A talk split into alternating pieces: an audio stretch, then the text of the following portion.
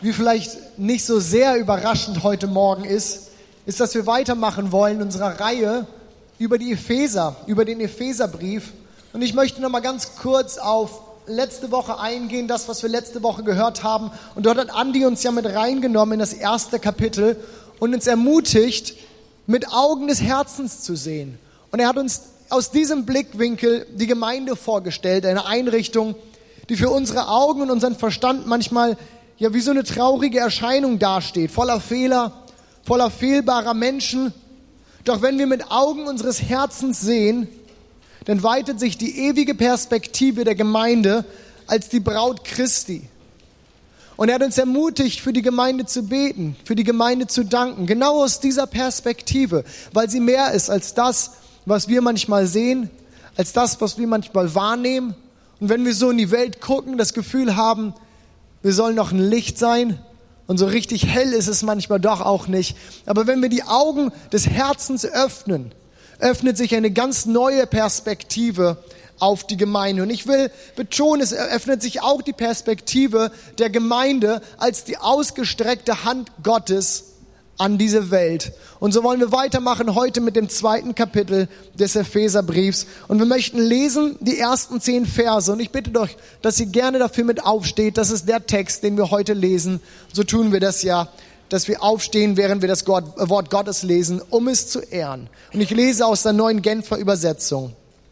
Auch euch hat Gott zusammen mit Christus lebendig gemacht. Ihr wart nämlich tot Tod aufgrund der Verfehlungen und Sünden, die euer früheres Leben bestimmten. Ihr hattet euch nach den Maßstäben dieser Welt gerichtet und war dem gefolgt, der über die Mächte der unsichtbaren Welt zwischen Himmel und Erde herrscht, jenem Geist, der bis heute in denen am Werk ist, die nicht bereit sind, Gott zu gehorchen. Wir alle haben früher so gelebt. Wir ließen uns von den Begierden unserer eigenen Natur leiten und taten, wozu unsere selbstsüchtigen Gedanken uns drängten. So wie, unserem, wie wir unserem Wesen nach waren, hatten wir, genau wie alle anderen, nichts verdient als Gottes Zorn. Doch Gottes großes Erbarmen ist unbeschreiblich groß. Wir waren aufgrund unserer Verfehlung tot, aber er hat uns so sehr geliebt, dass er uns zusammen mit Christus lebendig gemacht hat. Ja, es ist nichts als Gnade, dass ihr errettet seid. Zusammen mit Jesus Christus hat er uns vom Tod auferweckt und zusammen mit ihm hat er uns schon jetzt einen Platz in der himmlischen Welt gegeben, weil wir mit Jesus Christus verbunden sind. Bis in alle Ewigkeit will, ich damit, will er damit zeigen, wie überwältigend groß seine Gnade ist. Seine Güte, die er uns durch Jesus Christus erwiesen hat. Und noch einmal, durch Gottes Gnade seid ihr errettet. Und zwar aufgrund des Glaubens. Ihr verdankt eure Rettung also nicht euch selbst. Nein, sie ist Gottes Geschenk. Sie gründet sich nicht auf menschliche Leistung, so dass niemand vor Gott mit irgendetwas groß tun kann. Denn das, was wir sind, ist Gottes Werk. Er hat uns durch Jesus Christus dazu geschaffen, das zu tun, was gut und was richtig ist. Gott hat alles, was wir tun sollen, vorbereitet und an uns ist es nun, das Vorbereitete auszuführen. So viel Gottes Wort heute Morgen. Ihr dürft euch gerne widersetzen und ihr dürft gerne mal ein lautes Amen zu diesem Wort geben, das wir gerade gehört haben, denn es ist Gottes Wort. Und ich finde es einen unheimlich starken Text, einen ganz zentralen Text für unseren Glauben, aus dem heraus wir glauben, ja. Und in diesen Versen, es ist ja Paulus, der diesen Brief geschrieben hat an die Epheser, hat er wirklich sein Thema gefunden. Wir kennen ja einige von Paulus Schrift und immer wieder liebt er es, zu diesem Thema zurückzukommen, diesem Thema der unverdienten Gnade Gottes. Ja, in diesem Text hier, den wir gerade gelesen haben, überschlägt er sich förmlich zu diesem Thema. In unseren Übersetzungen kommt das gar nicht so richtig rüber, aber wenn wir in den griechischen Text gucken, in dem das ja ursprünglich geschrieben wurde, dann würden wir sehen, dass die gerade gelesenen Verse, die Verse 1 bis 9, alle ein einziges Satzgefüge sind. Ein Satzgefüge mit Einfügungen, mit Gedanken, die Paulus aufgreift, die er wieder fallen lässt und dann später wieder aufgreift. Also im Grunde genommen über eine halbe Seite fast ein Satz und das von Paulus, der doch so, ja, so penibel in seiner, in seiner Ausdrucksweise immer war. Und das, und das macht es noch viel interessanter, obwohl er zu diesem Zeitpunkt im Gefängnis sitzt und vermutlich mehr Zeit denn je hat, einen Brief zu schreiben. Und trotzdem kommt hier dieser, dieser Schwall an Gedanken bei ihm raus. Es sprudelt nur so aus ihm heraus. Und jemand hat es mal ausgedrückt, dass dort, wo das Herz übergeht, dass grammatikalische Regeln dem Wunder der Gnade weichen müssen. Und für mich drückt das diesen Text oder dieser Text wirklich schön aus. Und dieser Faszination von Paulus, der Faszination von Gnade, der wollen wir heute Morgen ein wenig nachgehen. Paulus beginnt zunächst ja damit, unseren Zustand zu beschreiben. Wir haben es gerade gelesen und ich denke mal, das war offensichtlich. Ihr wart nämlich tot. Tot aufgrund der Verfehlungen und Sünden, die euer früheres Leben bestimmten. Ja, wir alle haben so gelebt, sagt Paulus. Und so, wie wir in unserem Le Wesen nach waren, hatten wir, genau wie jeder andere Mensch, er schließt uns alle damit ein, nichts verdient als Gottes Zorn. Und ich würde mal sagen, das ist eine recht deutliche Ansage. Das ist so ein bisschen wie so eine große Ohrfeige einmal für die ganze Menschheit. Du und du und ich, Mutter Teresa, meine Mama, okay, jetzt ist sie gerade nicht mehr da, selbst der Boston Marathon Attentäter, wir alle werden so ein wenig in einen Topf geschmissen. Wir könnten die größten Gönner dieser Welt sein. Wir könnten die schlimmsten Verbrecher sein. Für uns alle gibt es nur eine Ausgangslage. Es gibt einen Punkt, von dem wir herkommen. Wir sind unserem Wesen nach schlecht und wir haben den Zorn Gottes verdient. Ich weiß nicht, wie dir das geht, aber wenn ich so mich angucke, denke ich mir manchmal, so schlecht bin ich gar nicht. Sicherlich bin ich keine Mutter Teresa, aber ich bin auch kein, ja, kein, kein, kein böser, menschenverachtender Mörder. Ich finde das ganz schön herausfordernd, wenn es hier heißt, nein, ihr seid alle gleich im Grunde genommen. Irgendwie provozierend. Klar, ich bin nicht perfekt. Aber sind die Beurteilungen hier wirklich so schwarz-weiß? Es gibt einiges, da meine ich, kriege ich das schon ganz gut auf die Reihe. Es ist halt immer eine Frage danach, mit wem ich mich gerade vergleiche. Es ist immer eine Frage danach, wie ich mich auch in meiner Emotionslage gerade befinde, ob ich auf mein Leben gucke und völlig deprimiert bin oder irgendwie gerade alles gut ist und ich meine, im Grunde genommen ist das alles gut und mir geht's gut, so schlecht bin ich gar nicht. Doch wenn wir der Bibel folgen, sind diese Beurteilungen meiner selbst in diesem Fall wirklich wenig hilfreich. Ich glaube, wir alle haben Beurteilungen unserer selbst. Aber sie sind, wenn wir der Bibel folgen und wenn wir schauen, wie Gott unser Leben und uns ansieht, wenig hilfreich. Denn wir haben es gerade gelesen, in Gottes Augen starten wir alle am gleichen Punkt, ausnahmslos und sogar ohne, dass wir Einfluss darauf nehmen können. Ich möchte uns nochmal in den Text mit reinnehmen, den wir gerade gelesen haben. Die Wortwahl, die Paulus hier benutzt, ist, dass wir geistlich tot waren. Und zugegeben, das ist ein ziemlich absolutes Wort. Tot. Aber wenn ich Paulus hier richtig verstehe, ist es genau das, was er ausdrücken will in diesen Versen. Der Mensch, der ohne Gott lebt, ist nicht nur geistlich krank oder unvollkommen oder irgendwie geschwächt. Nein, er ist tot. Und da ist nichts zu machen. Vom Tod erholt man sich auch nicht irgendwie wieder. Das wird nicht irgendwann wieder besser. Ich kann mich im Tod auch nicht verbessern. Ich kann mich im Tod aber auch nicht verschlechtern. Tod ist tot. Paulus beschreibt diesen Umstand ja recht, recht ausführlich, weil er möchte da auf keinen Fall missverstanden werden, dass unser Geist irgendwie und irgendwann, und wir haben es gelesen, unter welchen Prämissen das ist, dass unser Geist lebendig wird, ist keine natürliche Reifeentwicklung des Menschen, die man irgendwie so mitmacht, nach dem Motto, irgendwann entdeckt man halt auch so seine spirituelle Seite und dann wird der Geist halt irgendwie lebendig. Nein, zwischen diesen beiden Charakteristika, lebendig und tot, liegt ein Graben, liegt eine Kluft, die wir als Menschen nicht überbrücken können. Das ist das, was Paulus ausdrücken will, wenn er hier dieses, dieses so absolute Wort, und in der heutigen Zeit ist alles, was absolut ist, ja nicht mehr sonderlich populär, weil man muss das ja irgendwie so in Relation setzen. Und kann das sein, dass es so absolut und nur das eine Wahre gibt? Paulus sagte, ja, Tod ist absolut. Das ist der Zustand in unserem Leben. Und das ist der Zustand und deswegen hole ich hier so weit aus, deswegen holt Paulus hier so weit aus, denn das ist der Zustand, wo Gnade zum Tragen kommt. Und anhand von zwei ja vielleicht recht radikalen und wieder mal absoluten Aussagen möchte ich uns das so ein bisschen in unser Leben übersetzen und ein bisschen deutlich, ein bisschen verständlich machen, was das für uns heißt, was Gnade für uns heißt und warum es so sinnvoll und wichtig ist. Die erste Aussage, die ich hier machen möchte, das erste Statement ist, du kannst nicht gut genug für Gott sein. Ich möchte das nochmal wiederholen. Du kannst für Gott nicht gut genug sein.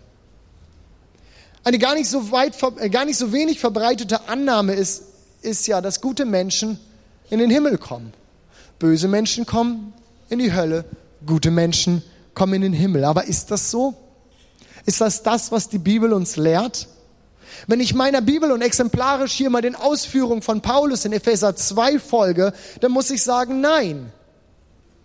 Denn mit meinem Tun und in diesem Fall mit meinem Gutsein kann ich nichts an meinem Zustand ändern. Und die gute Nachricht ist, ich muss es auch gar nicht. Niemand hat je gesagt, dass ich das muss. Denn Gutsein war nie eine Voraussetzung, um in den Himmel zu kommen. Die Botschaft der Gnade ist eine andere. Denn sie ist, dass wir Sünder sind und Gott uns trotzdem will. In seinem Brief an die Epheser drückt Paulus das so aus. Wir waren aufgrund unserer, äh, unserer Verfehlung tot, aber Gott hat uns so sehr geliebt, dass er uns zusammen mit Christus lebendig gemacht hat. Ja, es ist nichts als Gnade, dass ihr errettet seid. Und kurz darauf wiederholt er das nochmal. Er betont es nochmal in Vers 8 und er sagt, noch einmal, durch Gottes Gnade seid ihr errettet, und zwar aufgrund des Glaubens. Ihr verdankt eure Rettung also nichts, äh, nicht euch selbst, nein, sie ist Gottes Geschenk. Der Einzige, der etwas an meinem Zustand ändern kann, und das ist so ein bisschen paradox, es ist mein Zustand, es ist mein Leben und ich will ja meinen, ich habe den größten Einfluss doch auf mein Leben. Aber der Einzige, der etwas an meinem Zustand ändern kann, das bin nicht ich. Das ist Jesus. Und er ist nicht beeindruckt von dir. Dass du Gott mit, äh, gut mit Gott dastehst, ist nicht, weil er beeindruckt von dir ist, sondern weil er verliebt in dich ist. Das ist das, was wir gerade gelesen haben. Er hat uns so sehr geliebt, dass er uns lebendig gemacht hat. Er ist nicht beeindruckt von dir. Nein, wir können nicht gut genug für Gott sein. Und irgendwie darüber meinen, jetzt begegnen wir einander auf Augenhöhe. Nein, er ist nicht beeindruckt von dir. Er ist verliebt in dich. Und das ist der Unterschied. Es sind nicht unsere Leistungen, die er will. Es ist unser Herz. Und das will er so sehr, dass er all die Unzulänglichkeiten überbrückt und sagt, ich sehe darüber hinweg. Es gibt eine Möglichkeit, wie ich das in diese Lücke eintreten, reinspringen kann. Das ist das, was Jesus tut und ist das, was er machen möchte. Die zweite Ableitung, die sich aus diesen Gedanken der Gnade, die ich am Anfang vorgelesen habe, für mich ableitet, geht in genau die andere Richtung, aber sie ist mir mindestens genauso wichtig. Wir können nicht gut genug für Gott sein, aber die zweite Ableitung ist, dass du für Gott auch nicht zu schlecht sein kannst. Und das ist etwas, was mir ganz wichtig ist, weil ich meine, dass es uns oft lähmt. Oft lähmt dieses Angebot der Vergebung von Gott irgendwie in Empfang zu nehmen und anzunehmen. Ich kann ganz gut nachvollziehen, wie sich diese Gedanken in uns bilden und wie das so entsteht. Und man hat so Tage, wo, ich glaube, die kennt jeder von uns, wo es einfach irgendwie utopisch ist, wenn man drüber nachdenkt, warum Gott uns irgendwie mögen, äh, mögen sollte. Doch wie schon im ersten Punkt setzen auch wir hier wieder unsere Bewertung unserer selbst über die Gottes.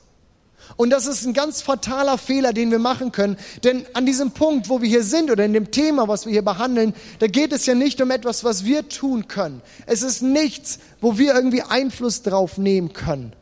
Es ist erstmal ein Geschenk. Und wir müssen aufpassen, dass wir unsere Bewertung unserer selbst hier nicht über die Bewertung Gottes über uns stellen. Denn ich glaube, das ist ganz gefährlich, denn dann stellen wir uns über Gott und sagen, nee, ich sag hier, was Sache ist. Ich bin gut oder ich bin schlecht. Du magst denken, was du willst, Gott, aber so ist es mit mir. Nein, Gott kommt aus einer ganz anderen Richtung. Er sagt, du kannst nicht gut genug sein. Du kannst nicht zu schlecht sein.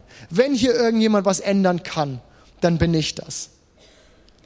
Dass wir Hoffnung auf ewiges Leben haben, dass wir eine Beziehung zu Gott haben, dass wir Sinn in unserem Leben haben und das meine ich über die kleinen Freuden des Alltags hinaus das liegt nicht an dir, sondern an der einseitigen, der alleinigen Entscheidung Gottes, dass er Gnade vor Recht ergehen lassen möchte.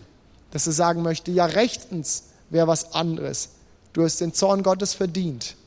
Aber ich möchte Gnade vor Recht ergehen lassen und ich möchte einseitig sagen, nein, aber ich mache das gut. Ich will das anders. Das beeindruckendste Zeugnis hier für mich, das ich in der Bibel kenne, ist die Geschichte, wo Jesus am Kreuz hängt und neben ihm sind zwei Verbrecher äh, mitgekreuzigt. Und ich denke, einige von uns kennen diese Geschichte. Was ist, was passiert? Der eine lästert Jesus und er lästert Jesus und der andere sagt, bitte gedenke meiner, wenn du im Paradies bist. Und Jesus guckt ihn an und sagt, ja, genau das will ich tun. Dieser Verbrecher, der da hängt, wir lesen es im Text, er sagt, also nicht, nicht in diesem hier, aber wir lesen es in den Evangelien, er sagt, er hat es verdient, dort am Kreuz zu hängen. Und er hängt schon am Kreuz. Er hat keine Möglichkeit, irgendwas mehr gut zu machen. Er hat keine Chance, irgendwie gut zu werden oder jetzt ein gutes Leben zu führen. Aber Jesus sagt ihm, darum kommt es mir auch nicht an. Und er sieht seinen Glauben. Er sieht diesen letzten Versuch, irgendwie noch wieder was richtig zu machen. Und er setzt sein Vertrauen auf Jesus und sagt, bitte, gedenke meiner. Völlig getrennt von Handlung, völlig getrennt von Gutsein oder von dem Schlechtsein, sagt Jesus ja. Weil du glaubst, weil du willst, will ich so tun. Das ist für mich das stärkste Bild irgendwie, was wir gerade in diesem Kontext oder in diesem, in, äh, für, dieses, für dieses Thema in der Bibel finden. Gnade vor Recht. Rechtens war was anderes, aber Jesus lässt Gnade walten. Gott ist nicht beeindruckt von dir, aber er ist es auch nicht böse auf dich. Das sind nicht die Punkte, die uns gut mit Gott stellen oder die uns von Gott, äh, von Gott trennen. Nein, er ist maßlos in uns verliebt. Deswegen steht dieses Angebot der Gnade seit genau diesem Tod Jesu, von dem ich gerade erzählt habe, im Raum. Ein Angebot, das wir uns nicht verdient haben, denn es kommt geschenkt. Aber das Angebot, das Jesus uns vergeben möchte, dass er uns neues Leben schenken möchte, dass Jesus uns, die wir geistlich tot sind, auferwecken möchte zu neuem Leben. Und auch dieses Bild verbirgt oder verbindet sich ja mit diesem Tod und lebendig sein. Jesus ist gestorben für uns am Kreuz, für unsere Sünden, damit wir nachher wieder leben können. Dieses, wir waren geistlich tot und wir werden auferweckt in ein neues Leben, zeigt ja all diese, diese Unmöglichkeiten. Und der Wechsel von Tod ins Leben kann eigentlich nur geschehen durch ein großes Wunder, denn natürlich ist daran nichts. Aber genau das ist es, worum es geht. Es ist Christus. Es ist Jesus, der dieses Angebot ausgesprochen hat, das wir annehmen können. Es ist Gnade, dass wir errettet sind und nichts als das. Das ist die unverdiente Gnade Gottes, die im Raum steht, die als Angebot steht. Das ist das Evangelium. Das ist die Botschaft. Das ist das, was uns begegnet ist, als wir Christus das erste Mal kennengelernt haben und gesagt haben, okay, Gott, ich habe es verstanden. Du bist da und du lebst und du liebst mich. Du willst mich. Und mir ist wichtig, dass das heute Morgen einfach nochmal wieder bei uns ankommt. Es ist nicht das, was wir tun können. Es ist nicht das, was wir irgendwie bewirken können oder was wir machen könnten. Es ist nicht der Mist, den du letzte Woche gebaut hast. Es ist nicht die Sünde, in die du wieder reingerutscht bist. Aber es ist auch nicht der große Missionseinsatz, den, auf dem du vielleicht letztes Jahr warst oder das, was du planst, die großen Spenden, die du gibst, der große Wohltäter, der du vielleicht bist, das gute Leben, das du führst Nichts von all dem ist der Grund, warum wir gut mit Gott gestellt sind, sondern weil Jesus für uns am Kreuz gestorben ist und dieses Geschenk der Gnade da ist, das wir im Glauben annehmen dürfen. Haben wir das? Haben wir das heute Morgen wieder neu?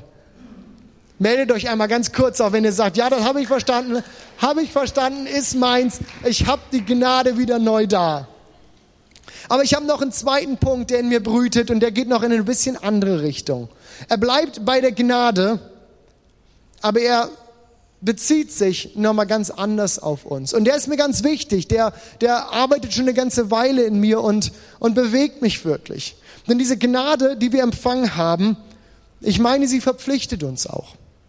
An anderer Stelle lehrt Jesus, und das ist in Matthäus 10, Vers 8, was, wir, was ihr umsonst bekommen habt, das gebt auch umsonst weiter. Wir haben gerade gehört, wir haben uns diese Gnade nicht verdient. Wir haben uns diese Gnade nicht äh, erarbeitet. Nein, wir haben sie umsonst bekommen. Und wenn Jesus nun sagt, diese Gnade, äh, das, was ihr umsonst bekommen habt, das geht auch umsonst weiter, dann will ich daraus ableiten, dass Gnade nicht nur ein Geschenk ist, nein, sondern Gnade auch ein Auftrag wird. Dass es etwas ist, was wir weiterreichen sollen, was wir tun sollen. Und ich meine, das hört sich leichter an, als es oftmals ist. Warum? Warum hört sich leichter an, Gnade vor Recht ergehen zu lassen oder Gnade walten zu lassen, als es vielleicht so ausgesprochen ist, wo wir doch sagen, ja, das ist was Gutes, das ist was Schönes, das sollten wir alle sein. Ich glaube, weil es unser Gerechtigkeitsempfinden mächtig auf die Probe stellt. Andy Stanley, ein ja, ein recht bekannter christlicher Autor schreibt darüber, wenn uns Gnade entgegengebracht wird, belebt sie uns neu. Belebt aus dem Tod ins Leben, belebt sie uns neu. Doch wenn uns jemand um Gnade bittet, verstört uns das oft. Gnade ist nicht fair. Es ist etwas, womit wir in der Regel ganz schlecht umgehen können. Denn es geht ihr nicht ums Recht. Und wir sind doch so doll auf Recht und auf Rechtens und auf Gut und Böse und das Einhalten von all dem gedrillt. Sie lässt den Schuldigen einfach laufen. Und viel schwieriger, viel schlimmer noch, sie erwartet von uns genau das Gleiche. Gnade ist nicht fair. Und das macht sie manchmal wirklich schwierig.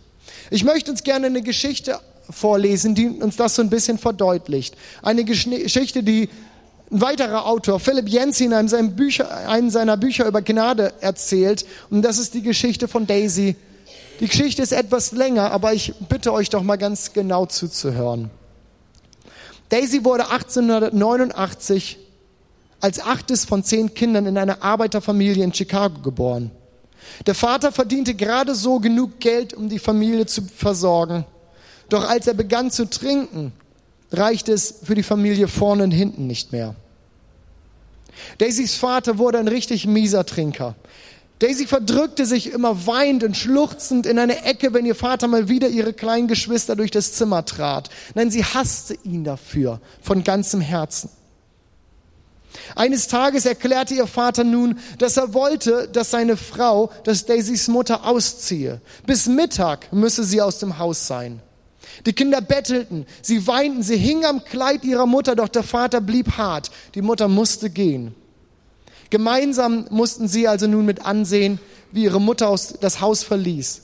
In jeder Hand ein Koffer. Und so wurde sie auf dem Bürgersteig immer kleiner und kleiner, verschwand schließlich in der Ferne. Ein paar der Kinder zogen später zur Mutter, ein paar andere zogen zu anderen Verwandten, doch irgendwie blieb es an Daisy hängen, bei ihrem Vater zu bleiben.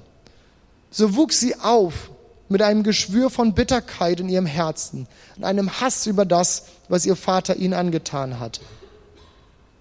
Alle Kinder verließen früh die Schule, ihre Jobs nahmen sie sehr früh an oder sie gingen zur Armee und so zog einer nach dem anderen weg. Sie heirateten Sie gründeten Familien und versuchten irgendwie die Vergangenheit, ihre so schwierige Kindheit hinter sich zu lassen. Und auch der Vater verschwand. Keiner wusste mehr, wo er war. Und auch keiner kümmerte sich. Viele Jahre später tauchte der Vater zu aller Überraschung wieder auf. Was war passiert? Er erzählte es ihnen. Er erzählte ihnen, dass er irgendwann völlig betrunken in einer Heilsarmeestation gelandet war um sich eine Mahlzeit zu verdienen, musste er zunächst an einem Gottesdienst teilnehmen. Als der Prediger fragte, ob jemand Jesus als seinen Herrn annehmen wollte, meldete er sich aus Höflichkeit und ging mit anderen Betrunkenen nach vorne. Mehr als alle anderen überraschte es ihn, dass sein Übergabegebet wirklich funktionierte. Es wurde anders, er wurde trocken, begann die Bibel zu studieren und zu beten. Für das erste Mal in seinem Leben fühlte er sich geliebt und angenommen. Er erzählte seinen Kindern, dass er sie nun aufsuchte, um um Vergebung zu bitten. Er konnte nichts rechtfertigen, nichts rechtfertigen, was geschehen war. Er konnte auch nichts ungeschehen machen. Doch es tat ihm mehr Leid, als sie sich alle vorstellen konnten. Seine Kinder, inzwischen mitten im Leben stehend, waren total skeptisch. Da steckte doch irgendetwas dahinter. Vielleicht würde er gleich nach Geld fragen. Doch nichts dergleichen geschah. Und mit der Zeit versöhnte er sich mit all seinen Kindern. Allen, bis auf Daisy. Vor langer Zeit hatte Daisy sich geschworen, nie wieder mit diesem Mann, wie sie ihren Vater nannte, zu reden. Sie wollte nichts mehr mit ihm zu tun haben.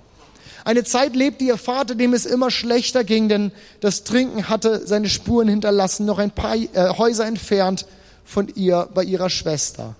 Und jedes Mal, wenn sie zum Einkaufen ging, musste sie an dem Haus vorbeigehen, doch sie schaute nie zu ihm herein. Ihren Kindern erlaubte sie, nach ihrem Großvater zu sehen, und kurz bevor er starb, sah der Vater ein kleines Mädchen in den Raum kommen. Und er sagte, oh Daisy, Daisy, du bist doch noch gekommen. Keiner der Erwachsenen traute sich ihm zu sagen, dass das Mädchen nicht Daisy, sondern seine Tochter war. Er halluzinierte Gnade. Und so verstarb er. Ich denke, wir alle verspüren die Dramatik dieser Geschichte.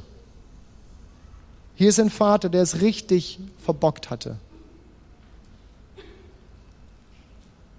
Er hatte kein Recht, Versöhnung einzufordern. Er hatte nichts zu geben und er konnte nichts rechtfertigen. Er konnte auch nichts wieder gut machen. Das, was er getan hatte, hatte er getan. Und ich weiß nicht, wie es dir geht, aber am liebsten würde ich, wenn ich diese Geschichte so lese, da reinspringen und dieser Daisy zurufen, vergib ihm. Verzeih ihm doch. Aber ich habe auch nicht erlebt, was sie erlebt hat. Mir hat dieser Mann diese Verletzung nicht zugefügt. Ich kann nicht nachvollziehen, empfinden, wie sie sich fühlt diesem Mann gegenüber. Und als Unbeteiligter fällt es einem oftmals so, so leicht, das Gut von Gnade zu sehen. Warum Vergebung an diesem Punkt vielleicht so gut und so wichtig und so wertvoll und für alle sogar das Beste gewesen wäre. Als Unbeteiligte werden wir zu rein, ja, zu richtigen Gnadenshelden. Und wir sehen es und wir meinen, das müsste doch jetzt so sein. Das wäre doch gut.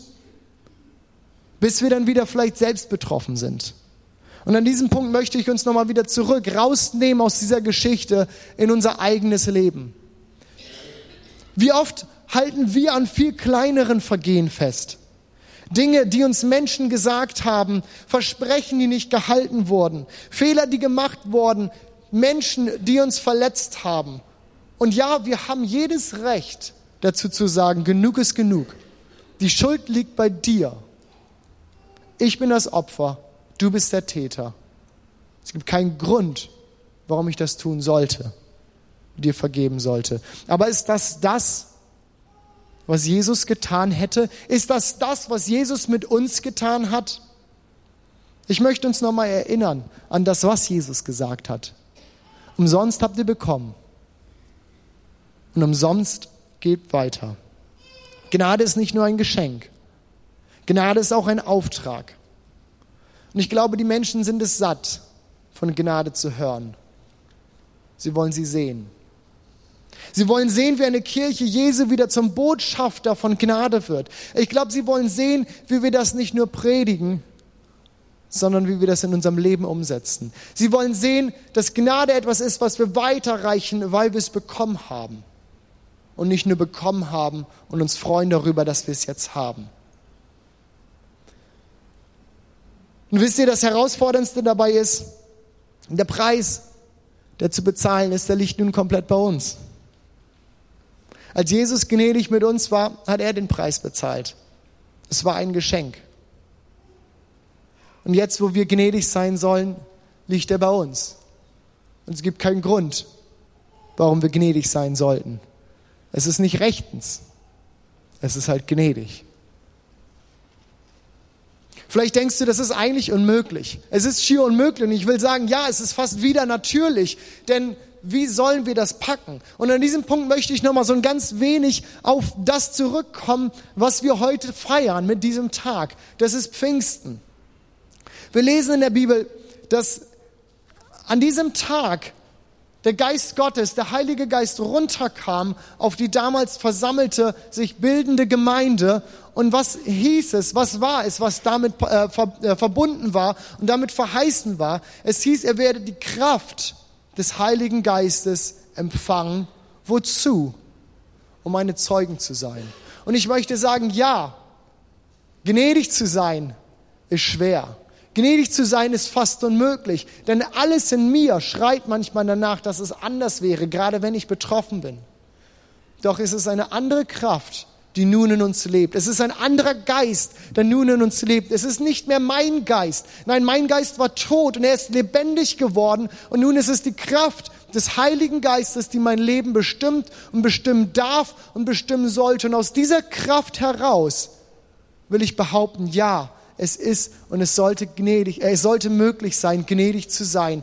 Wir kreuzigen unser Fleisch und wir sagen, nein, nicht das, was ich gerade empfinde, sondern das, was ich weiß, das richtig ist. In unserem Text lesen wir, wie Paulus, ich muss mir den hier gerade nochmal aufsuchen, wie Paulus am Ende dieser, dieser, dieser Ausführung schreibt, denn das, was wir sind, das sind nicht mehr nur wir selbst, es ist Gottes Werk. Und ich lese hier aus Vers 10. Er hat uns durch Jesus Christus dazu geschaffen, das zu tun, was gut und richtig ist. Nein, das waren wir nicht aus uns, nicht von Anfang an. Aber nun, wo wir lebendig sind, sind wir geschaffen dazu zu tun, was gut und richtig ist. Gott hat alles, was wir tun sollen, vorbereitet. An uns ist es nun, das Vorbereitete auszuführen.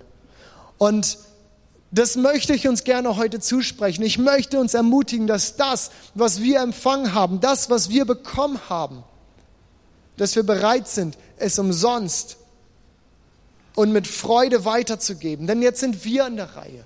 Jetzt sind wir dran.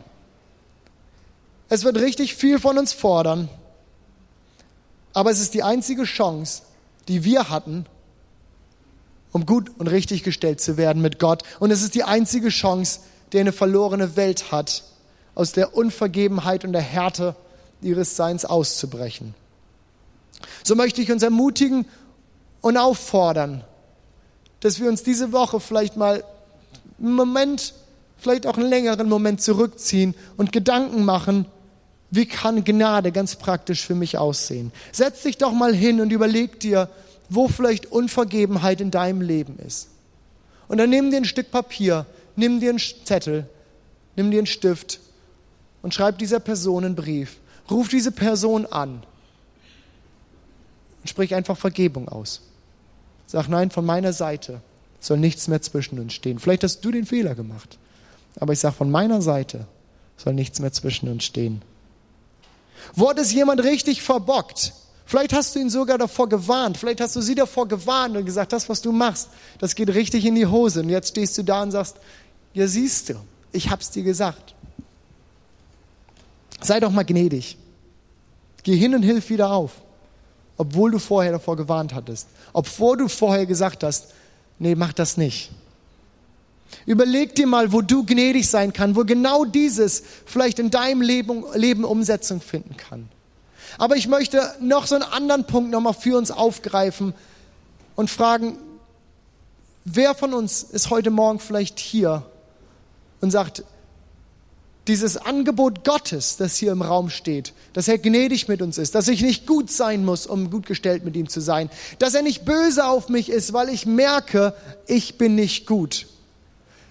Ist irgendjemand hier, der heute Morgen sagt, ich möchte dieses Angebot Gottes gerne annehmen? Ich weiß, dass Jesus nicht Herr in meinem Leben ist, aber ich möchte, dass das heute Morgen sich ändert. Ich habe verstanden, da ist dieses Angebot da und es ist Jesus, der den Unterschied macht. Und ich kann es nicht, ich muss es nicht, ich kann es im Glauben annehmen. Ist irgendjemand hier heute Morgen, der sagt, ich möchte gerne mein Leben Jesus anvertrauen, weil ich verstanden habe, dass er alles für mich getan hat? Dann bitte ich dich, dass du doch jetzt einmal die Hand hebst dass wir gleich miteinander beten können. Und es ist ein, ein Zeichen auch deines Glaubens und deiner Entscheidung, dass du sagst, ja, das glaube ich und das möchte ich.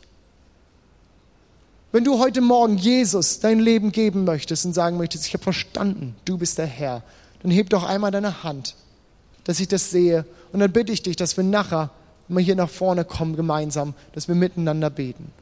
Ist irgendjemand hier, der heute Morgen diese Entscheidung treffen möchte? Seid mutig. Wenn es in euch pochert und ihr merkt, es ist anders und es müsste eigentlich, trau dich, heb deine Hand. Ich möchte mit dir beten. Wir werden gemeinsam, wie wir es jeden Sonntag machen, unser Übergabegebet sprechen. Und ich möchte euch einladen als Gemeinde, dass wir es gemeinsam, gemeinsam sprechen und für uns auch diese Gedanken, die sich darin verbinden, immer wieder wiederholen und vergegenwärtigen. Denn wie dieser, dieser Mann, dieser Vater aus der Geschichte ähm, erlebt hat, da wo wir dieses Gebet beten, ehrlich beten. Und es kommt nicht auf die Formulierung und auf das Gebet in sich an, sondern die Gedanken, die sich damit verbinden. Wir können manchmal überrascht sein, wie es auf einmal wirklich funktioniert und Jesus alles anders macht. So beten wir dieses Gebet miteinander. Jesus, ich danke dir, dass du heute zu mir gesprochen hast. Ich habe erkannt, dass ich mein Leben bis heute nur nach meinem Willen gelebt habe. Ich will, dass du von nun an Herr in meinem Leben bist und danke dir für deinen Tod am Kreuz, durch den ich Vergebung finden darf. Bitte komm in mein Herz und sei mein König, mein Herr und mein Retter. Ab heute lebe ich als dein Kind, frei von aller Sünde und folge dir nach bis ans Ende meiner Tage. Amen. Wenn du dieses Gebet gerade mitgesprochen hast, vielleicht zum ersten Mal und wiederholten Mal, aber sagst, diese Entscheidung, die habe ich gerade getroffen, dann komm doch bitte nach dem Gottesdienst hier vorne an den Tisch. Ich möchte gerne nochmal mit dir beten. Ich möchte dir gerne nochmal ein paar Dinge weiter sagen, damit du weiterkommst und diese Entscheidung nicht etwas ist, die heute Morgen getroffen wird und heute Nachmittag vielleicht schon wieder vergessen. Und ich bitte auch unsere Gebetshelfer, dass die immer mit nach vorne kommen, auch bei den anderen Gedanken, die ich gerade weitergegeben habe, mit dem Auftrag, der sich mit dem Geschenk, das uns gemacht ist, verbunden sind, dass wir gnädig sein sollen. Wenn dich das angesprochen hat und gemerkt hast, ich, ich brauche hier einfach einen neuen Schritt, ich muss mich neu trauen, ich muss hier etwas Altes hinter mich lassen und was Neues beginnen. Ich brauche selber nochmal dieses Verständnis von Vergebung, um Vergebung wieder neu aussprechen zu können. Dann sind unsere Gebetshelfer da an den Seiten und sie beten gerne mit dir und helfen dir auch gerne, das hinter dir zu lassen, wo du merkst, das hat mich gefangen und gefesselt und einen neuen Schritt, eine neue Saison in deinem Leben einzugehen. Und wir werden gemeinsam nochmal ein Lied hören, das unser Lobpreisteam uns leiten wird. Und möchte uns einladen, dass wir diese Zeit nutzen, um darauf zu reagieren. Dass wir diese Zeit nutzen, um das nochmal in uns, auch in unser Herz fallen zu lassen. Gnade ist nicht nur ein Geschenk, das ist sie und das ist das größte Geschenk ever. Aber es ist auch ein Auftrag, ein Auftrag der Gemeinde, die wir weitertragen dürfen an die Welt. Jesus, ich danke dir für dein Wort. Ich danke dir, dass du groß bist und dass du uns dieses Geschenk der Gnade gemacht hast. Und ich danke dir, Herr, Herr, dass wir deine Zeugen sein dürfen, dass wir Botschafter der Gnade sein dürfen. Herr, und das wollen wir tun. Das wollen wir sein. Herr, wir wollen eine Gemeinde sein, die gnädig ist. Wir wollen eine Gemeinde sein, Herr, die Menschen aufnimmt, so wie sie sind. Herr, erleben, wie wir alle verändert werden durch die Berührung, die du schenkst in unser Leben. Amen. Amen.